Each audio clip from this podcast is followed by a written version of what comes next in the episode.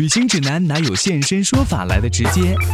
量身定制当然比网上攻略更体贴到位。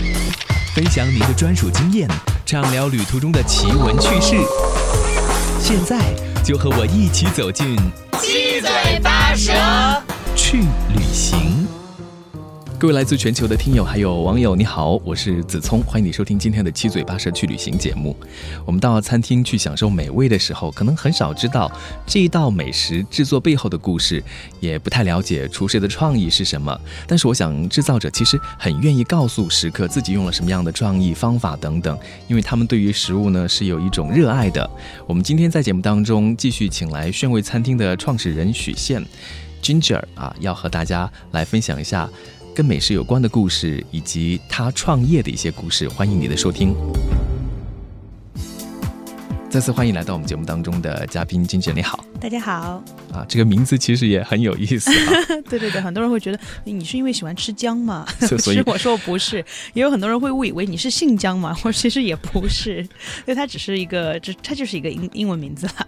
嗯，那你现在做的这个餐饮美食方面的这工作嘛，就是自己创业，然后做炫味，而且你。其实是把一种新的想法带给大家，好像除了就是你们在餐厅里面提供给大家的这些美味是通过这种方法来制作以外，也给大家提供一些素食的这种，你可以自己拿回去就做，然后买这个产品这个锅，对不对？然后，对对对对对，那个我们因为我们采用了一种呃很特别的一个餐具，就是那种铸铁锅，然后它其实就很像那个彩色的，是用进口铸铁来制作的，它有一个很好的性能叫蓄热性，就是比如说这个锅在加热之后，这个热能。会会很好的被保存在这个锅里面，不会容易消散。像我们那种砂锅吗？哎，其实跟曾经，比如说老祖母用的那种砂锅，其实是有异曲同工之妙的。别别小看那种传统的那些器皿，它其实真正是很有功效的。这个铸铁把热能续上之后呢，然后我们客人一面吃饭，它这个锅呢还依然保持很很热的一个状态。等客人把饭吃完的时候，你们会感受到，哎，这个锅还是温热的。其实因为温度对美食的影响非常非常大。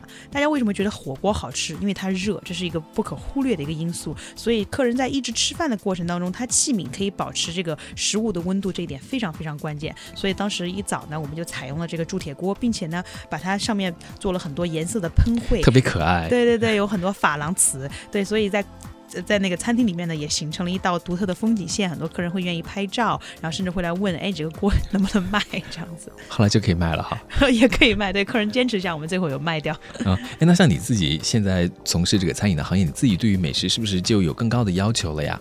哎，其实还好哎，我觉得，嗯，因为出去吃的多、看的多之后，反而其实我自己回到家之后，我自己不会会特别要求很很高品高品质的美食，可能反而会觉得说啊，一顿简简单单的东西就好。对，呃，现在已经创业多久了？一年多的时间。在炫味这个项目上已经一年半的时间了，已经。这是第二的一个创业项目嘛？说对不对？对。其实听声音，大家就可以感觉出来，Ginger 还是蛮年轻的，至少能比 Danny 还是要年轻很多了。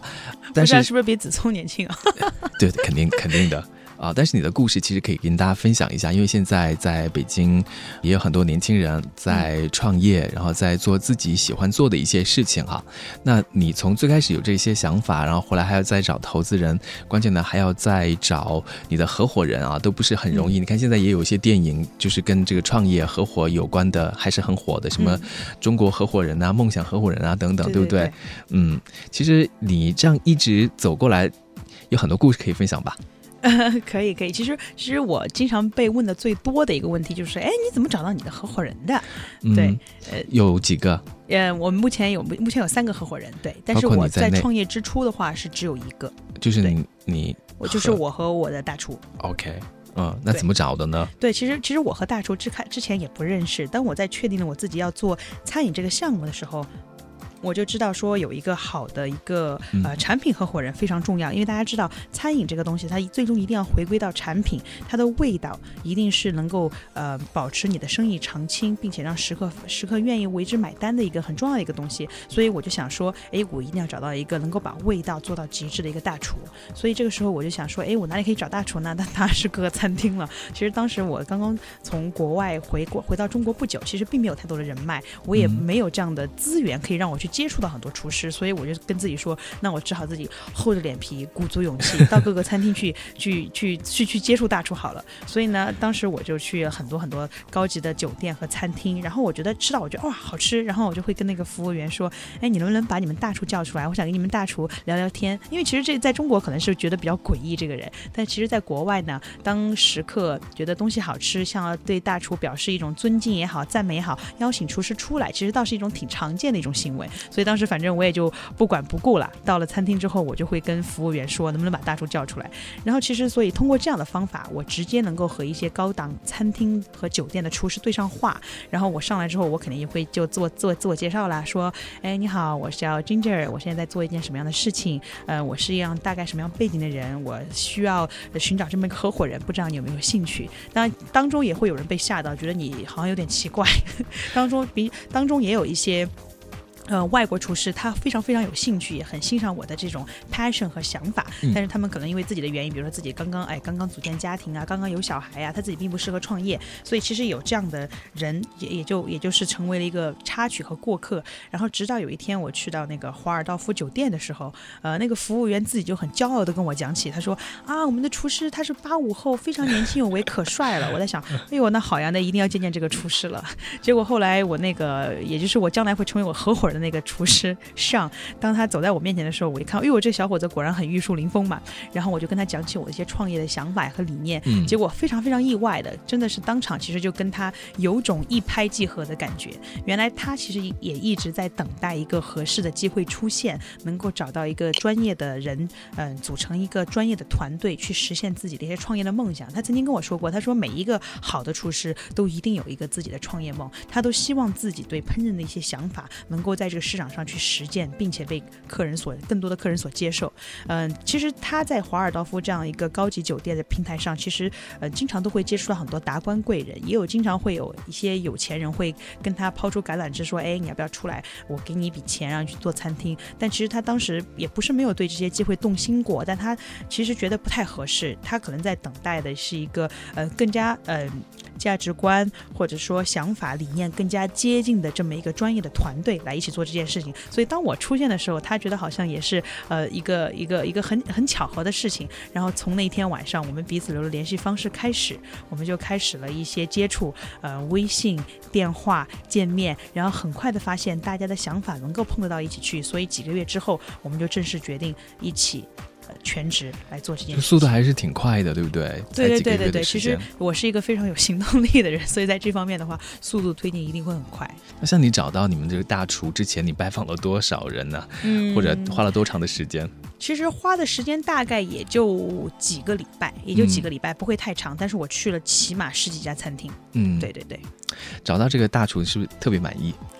对对对对对，很很幸运，很幸运，因为大厨他自己在烹饪理念上，对他自己对产品上，他是非常有天赋的，非常有烹饪的天赋和热情。因为我们在上次节目当中你就介绍过了嘛，他是在自己十几岁的时候就到国外去学习了，没错。然后呢，啊，现在八五后，嗯，所以还是很年轻的。然后他有很多自己的创意，然后会。呃，就是提出自己很多的这些想法哈。嗯，没错没错，所以很多东西也是要依靠我们俩不断去交流。嗯，在交流当中难免也会有摩擦摩擦，当然这是合伙人合伙之间大家所必须要经历的。但是大家本着一个呃大方向一致，嗯，就可以去消除一些嗯彼此意见的不合。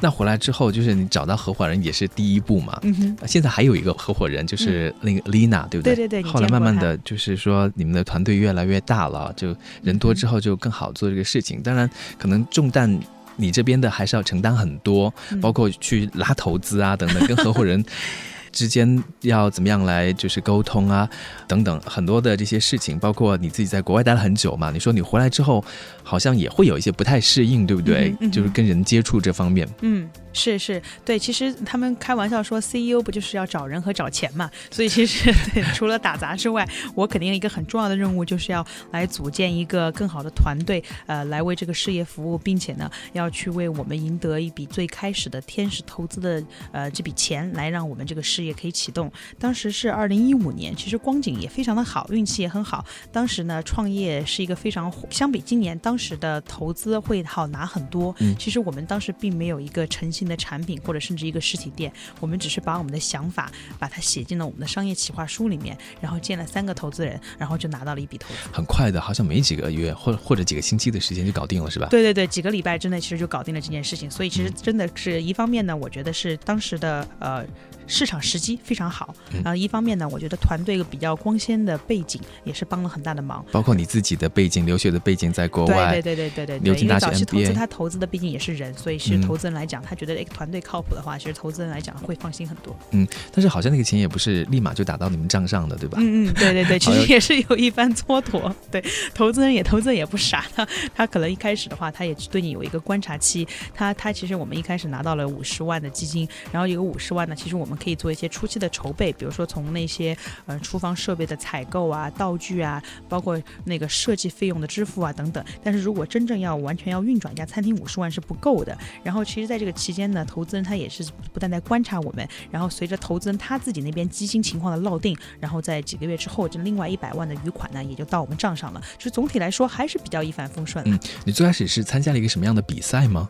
嗯，是。其实我刚刚回国的时候，就像我之前提到，真的是没有人脉，没有钱脉，所以其实对国内的这个环境是感到非常陌生的。但是朝阳区呢，它有一个呃政府下属的机构，是专门服务于海归的，它叫朝阳海外学人中心。嗯它当时在去年，应该是在二零一四年八月份的时候，当时我刚刚回国，他就办了一个创业比赛，就是让这些海外归来的学子把自己的创业商业企划在这个舞台上去讲给现场的他们邀请过来的投资人听。然后我是从一个海选呢，三百人的海选进到了三十人的一个一个一个终极 PK 赛里面，所以这三十个人我是其中之一，有机会在那个他们举办的这个会场去面对现场的几十位知名的投资人去讲述自己的主意。其实那也就是我第一次当时创业的项目，虽然我第一次创业的项目我也没有拿投资，并且也也没有成功，但是也通过那个机会，其实接触到了嗯国内当时一些比较好的投资人。所以 Ginger 就是你自己从国外回来之后，就立志说你要创业，而不是说加入到某一个大企业去工作，对不对？嗯，对对，其实这个想法是在我读书去我去英国读 MBA 之前，我就已经确定了我是一定要回来嗯创业的。只不过说我在读书的时候一直在哎寻找，当时哎我觉得我做点什么好呢？对，所以是这个想法并不是回国之后才有的，是很早之前就已经很坚定了。那现在你又找到了钱，然后又找到了这个合伙的这个人，厨师和做市场这个推广方面的，好像还挺顺利的。我不知道有没有中间是哪一个步骤对你来说还挺难的，自己躲在家里面哭着。总总体来说是总体来说是比较顺利，但像比如说，其实，在 Lina 嗯、到来之前呢，其实我们也曾经有也也我们也曾经有跟别的就是潜在的那些候选人有接触过，但是其实最终没有成功。那没有成功的原因，可能一方面大家是对你对你，比如当前这个团队所处的阶段，人家可能觉得啊你太早期了，他出来有风险，也有可能他觉得你这个行业并不是他所感兴趣的。所以说，其实，在不断的吸为这个团队吸纳更多优秀的合伙人的时候，其实我自己也做了很多功夫。有有的功夫可能就是无用功了。嗯我见了很多人，非常非常多的人，说了很多话，非常非常多的话，但是可能那些那些努力，你不知道什么时候能到会有结果。当然知道后来非常幸运的 Lina 在今年年初的时候加入我们，对，所以说其实也是呃一个量变到质变的过程吧。很多很多的努力堆积起来，最终会让你看到哇一个希望的曙光。哎，那我想问一下，就是你对于那些准备要回国来创业的那些呃创业者来说，你有什么样的建议要给他们？因为我之前还看到你的这个创业故事，包括有的投资人要投资你的时候，他会问很多的问题，嗯可能嗯有的问问题对你来说，嗯，你在国外待久了会觉得，嗯，这样是不是有点涉及隐私？对不对？我觉得子松做了好多功课，好感动。OK，嗯，其实其实还好，我觉得总体来说，我觉得嗯，国内的投资圈呢，呃，里面的很多投资人，其实他们也受过比较良好的教育背景，有很多也是清华北大毕业，或者说国外海归归来，所以总体来说，在文化冲突上的话，其实其实我觉得嗯还 OK。它国内跟国外有很大的差异，但整体来讲的话，整个投资圈他们还是向往一种啊、呃、一种可能向往一种精英文化的，所以他们我觉得还整整体还不错。然后对于国外现在还没有回来，但是想要回来创业的朋友们呢，嗯其实也很难讲到有什么具体的建议。但是我觉得，嗯，可能只是总体来说，希望大家可以，嗯。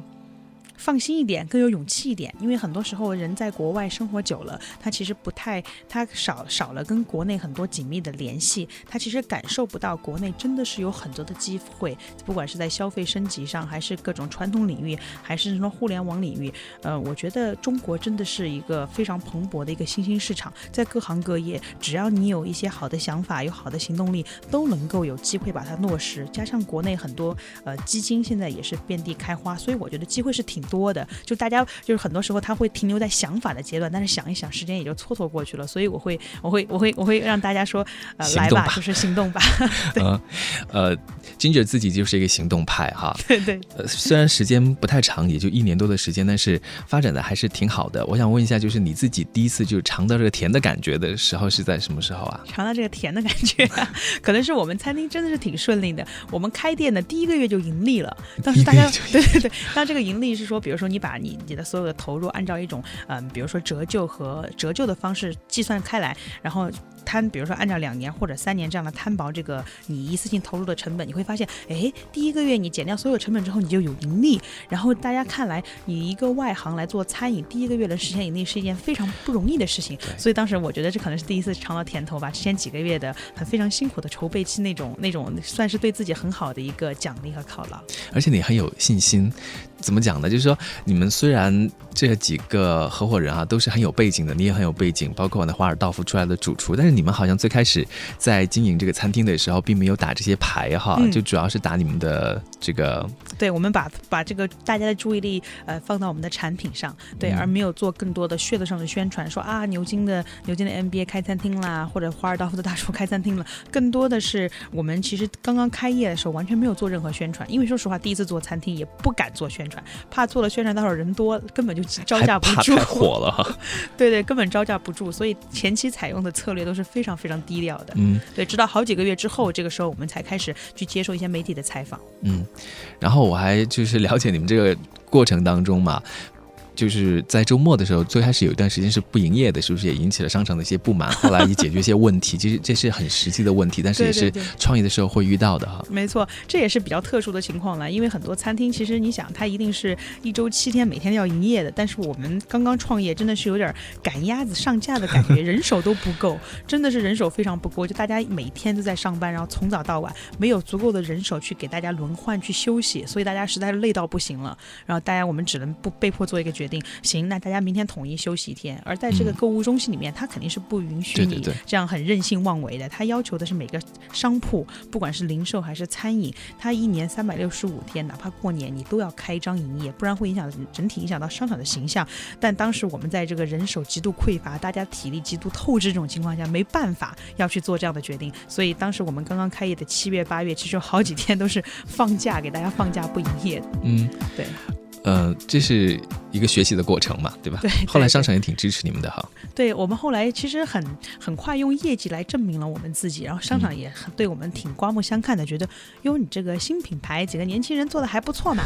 然后你的这个餐厅的评效也到了我们商场名列前茅的前三名，就觉得后后来很多事情的时候，商场都会愿意给我们开绿灯。嗯，对。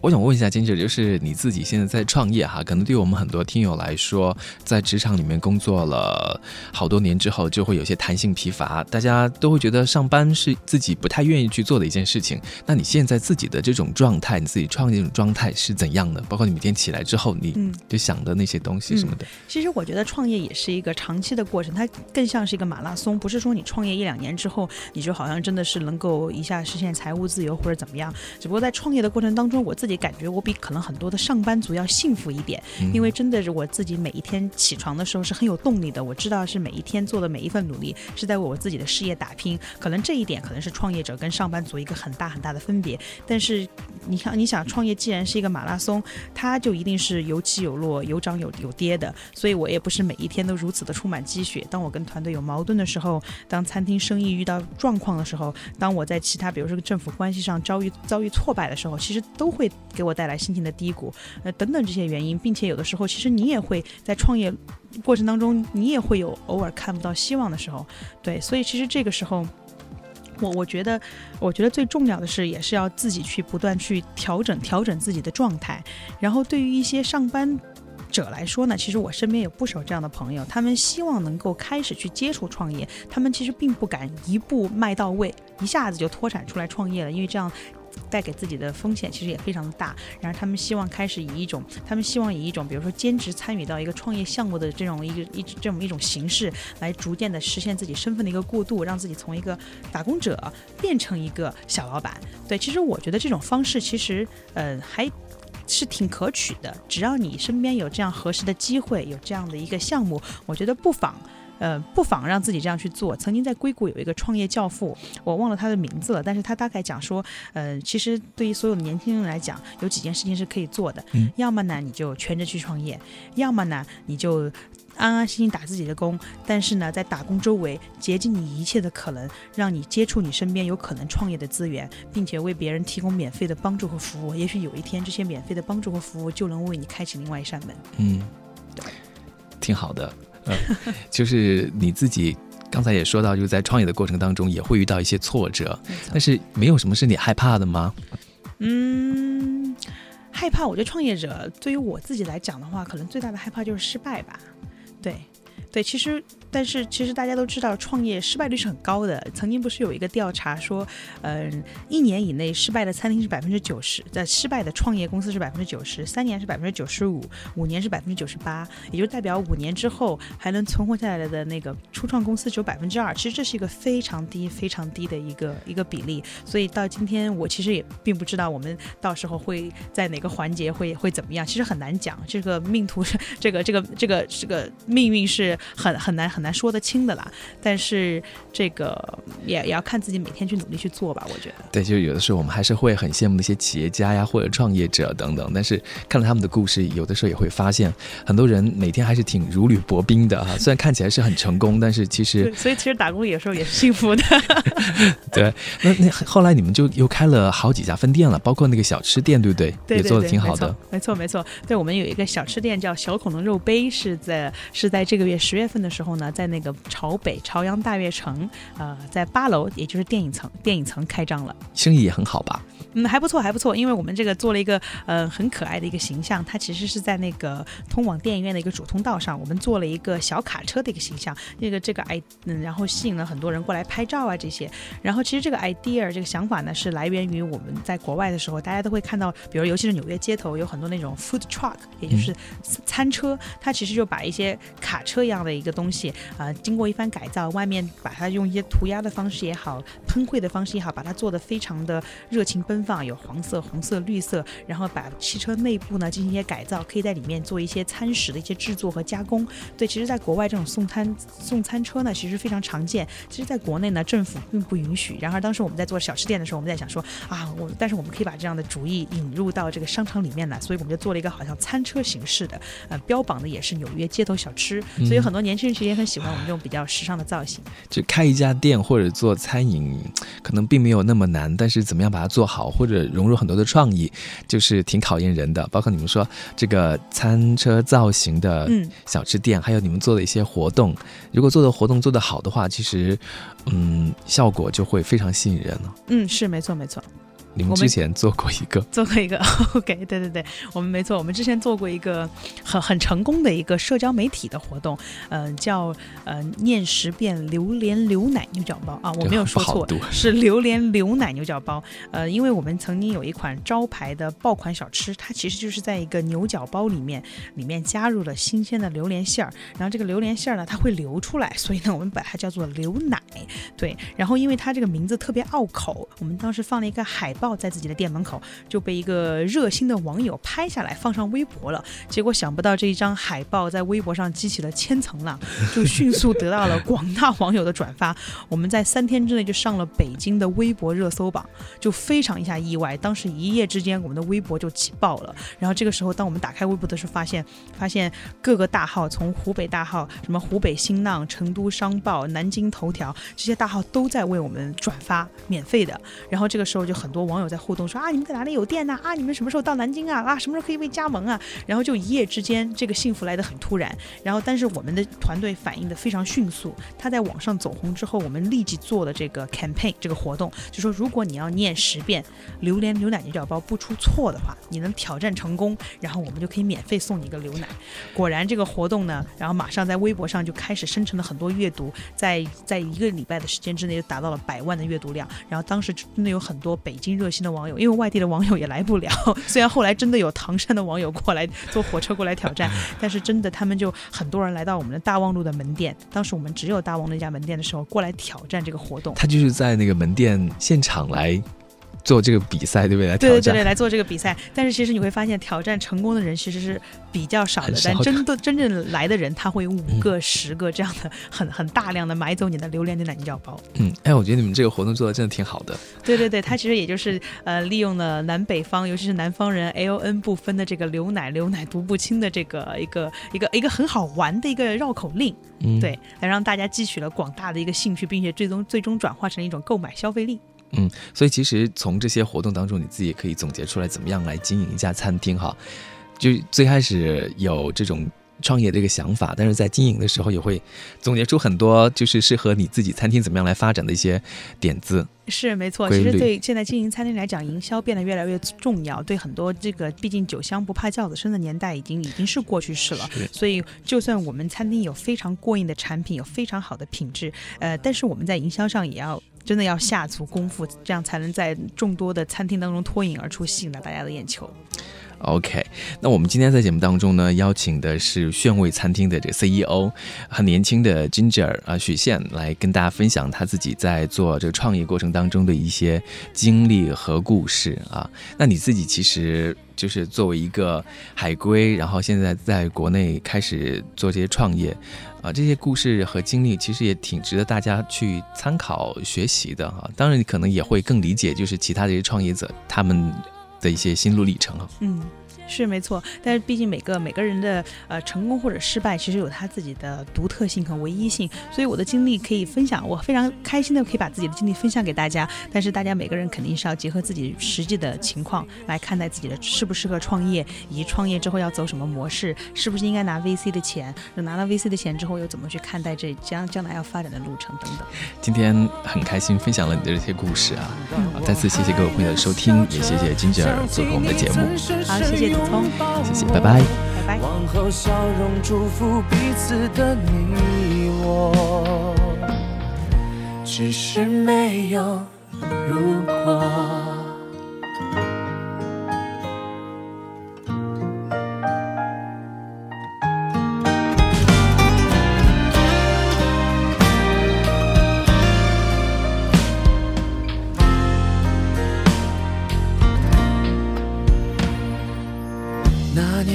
在路灯下站了很久，直到你悄无声息在我身后。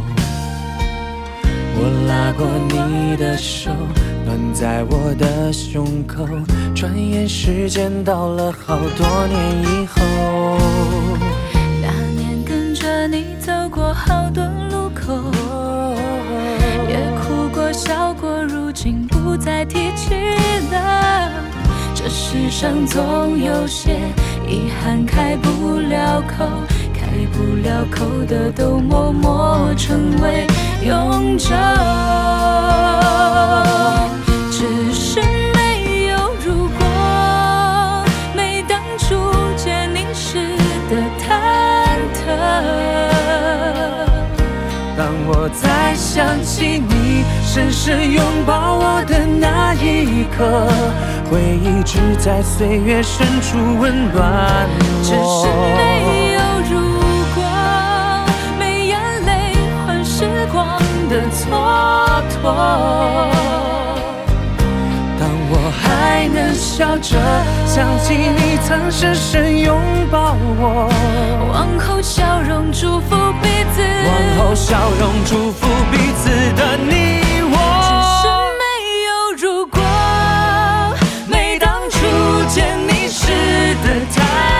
的当我再想起你深深拥抱我的那一在岁月深处温暖只是。没有如果，没眼泪换时光的蹉跎。当我还能笑着想起你曾深深拥，用笑容祝福彼此的你我只是没有如果如果当初没放开彼此的手只是没有如果。